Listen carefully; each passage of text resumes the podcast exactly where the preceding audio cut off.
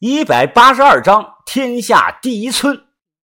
两天后啊，从洛阳车站出来，坐大巴往北到达宋庄镇，再从宋庄镇搭车啊到了三十里村。至今为止，我已经去过好几次洛阳了，但对第一次去的印象最为深刻。我提着包走在乡间的小路上，在地里干活的本地人时常用很怪异的目光看着我。把头和我约定的会合地点啊，就在三十里村。这个村子和后沟一样，在外有个大名鼎鼎的外号，叫什么来着？叫“天下第一盗墓村”。还有啊，甘肃礼县的大堡子山村，那里是天下第二盗墓村呀。据传，巅峰时期啊，这里的村民有百分之八十都是参与过盗墓的，这个比例太吓人。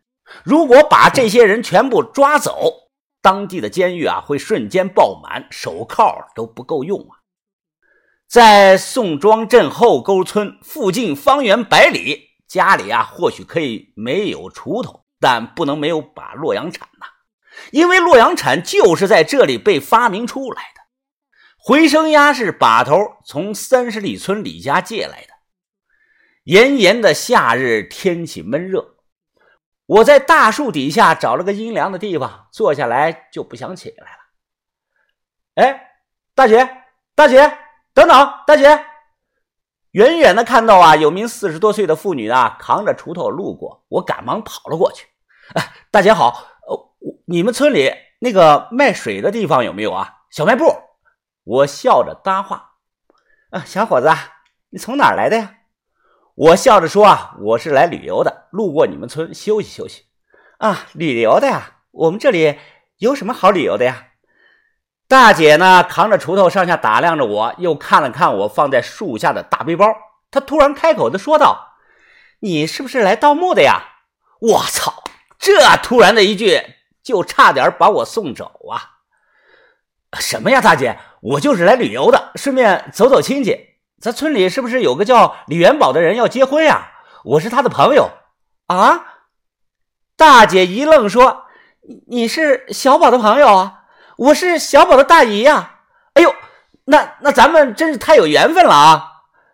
嘴真贫呀！你和我这个老婆娘们有什么缘分啊？”他笑着说：“那快走吧，你来的早了。小宝啊，后天就要结婚了，这大热天的，先去家里喝口水吧。”李元宝呢是李学亮的孙子，就是李学亮借给了把头回声鸭，而李学亮的爷爷李元宝的太爷爷就是大名鼎鼎的洛阳李鸭子，这可是正儿八经的名门之后啊！不管是南派北派，提起洛阳李鸭子，谁都得比个大拇指啊！把头一方面是送鸭子，毕竟规矩是有借有还。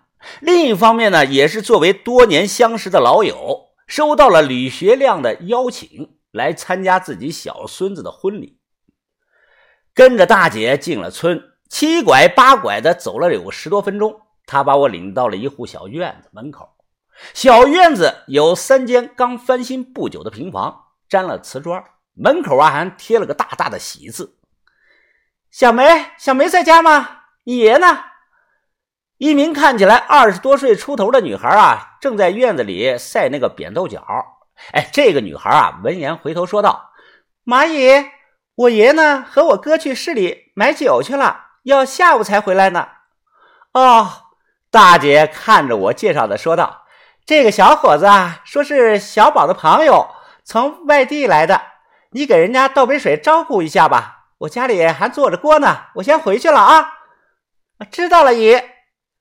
妇女走后啊，这个女孩洗了洗手，去厨房给我倒了一大碗的凉白开。我忙接过来说了声谢谢，咕嘟咕嘟的一口气喝完。我把碗放在一边他坐在离我不远的小马扎上，我两个大眼是瞪小眼啊，时不时的互相看对方一眼，谁也不说话，气氛很是尴尬。我先开口说道：“呃，你叫小梅是吧？请问？”有没有吃的呀？他摇了摇头。哦，那就算了。爷爷五点能回来吗？我又问道。他又点了点头，哎，起来继续收拾他的那个扁豆角去了。人家不太想跟我说话，我也不太好意思厚着脸皮去搭讪呀。当下就去了门口打电话。喂喂，把头啊，我到了，人没在家呀。哎，你们今天能不能到啊？把头在电话中说道：“啊，啊，云峰啊，我们路远，要晚一天的。”大概明天下午能到。等老李回来了，你跟他说一声，让他给找个地方住一晚。都是老朋友，没问题的。好，把头，那我在这里等你们啊。哦，进院子里啊，有点尴尬，我就在门口的石凳子上坐着休息。这里凉快。坐了一天多的火车，很累，我靠着墙，不知不觉的睡着了。不知道睡了多久，迷迷糊糊的，有人推了推我。哎哎，别睡了！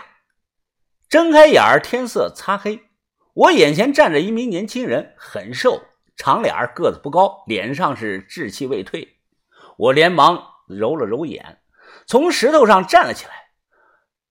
我一说你是我朋友，我怎么不知道嘞？你你是李元宝？我问道。他点头说：“我就是。”正要开口解释，就听到院里传来了一道老人的声音：“小宝，别问了，让人进来。”李学亮啊，比把头大几岁，呃，这年呢是七十四岁。他一直有个染发的习惯，看起来还是蛮精神的一个老头。穿着布鞋汗衫哎，腿不弯，是腰不驼。啊，李爷好，我叫向云峰，是王显生的徒弟。老头上下打量着我，笑着说道：“哈哈哈，你是小沈眼峰啊？哈，知道知道，我和老王都是几十年的老朋友了，到我这儿就跟自己家一样啊，不要拘束。”这个时候啊，叫小梅的女孩抬起头看了看我，我操！瘦小子突然惊呼的说道：“原来你就是那个小沈眼峰啊！”我有些郁闷呐，你们爷俩说就说吧，为什么加个小字呢？晚饭喝的是米汤，吃的是馒头和拍黄瓜。吃了饭，瘦小子把我叫到门口，递给了我一根烟。他兴奋地说道：“小沈眼峰，我听说你的眼睛能透视啊，能看到人不穿衣服的样子，这事儿是真的假的呀？”“我我能透视啊？你听谁说的呀？”我无语地问道。他叼着烟说：“啊，听我的一个伯伯说的。”咱都是圈里的人，有没有外人？我还听说了，那个非常牛逼的玉面猛场，哎，都让你打的下跪了。哎，别说这个了，你以后别叫我什么小神眼峰了，不好听啊。另外，你今年多大了？吞云吐雾中，哎，他说啊，我今年二十八岁了。啊，扯淡吧？我说你不可能二十八。啊，说真的。他挠了挠头，眉头一皱。略带两分不情愿的说道：“哎，我其实啊，今年刚十八岁，才十八呀，你就要结婚？那女方呢？”他郁闷的说：“啊，女方啊，比我还小。”完了又说：“啊，哦，早些年呀，我爸妈挖洞的时候啊，啊，因为那天突然下了暴雨，啊啊，洞给塌了，他俩给埋到里头死了。这两年呀，我爷爷一直给我张罗着对象。”啊，好，赶快抱上重孙子！哎，这不，我后天就要典礼了。那那恭喜你啊，恭喜恭喜！他弹飞了烟头，郁闷的说道：“我这就属于英年早婚，有什么好恭喜的？英年早婚，我还是头一次听说这个词啊。”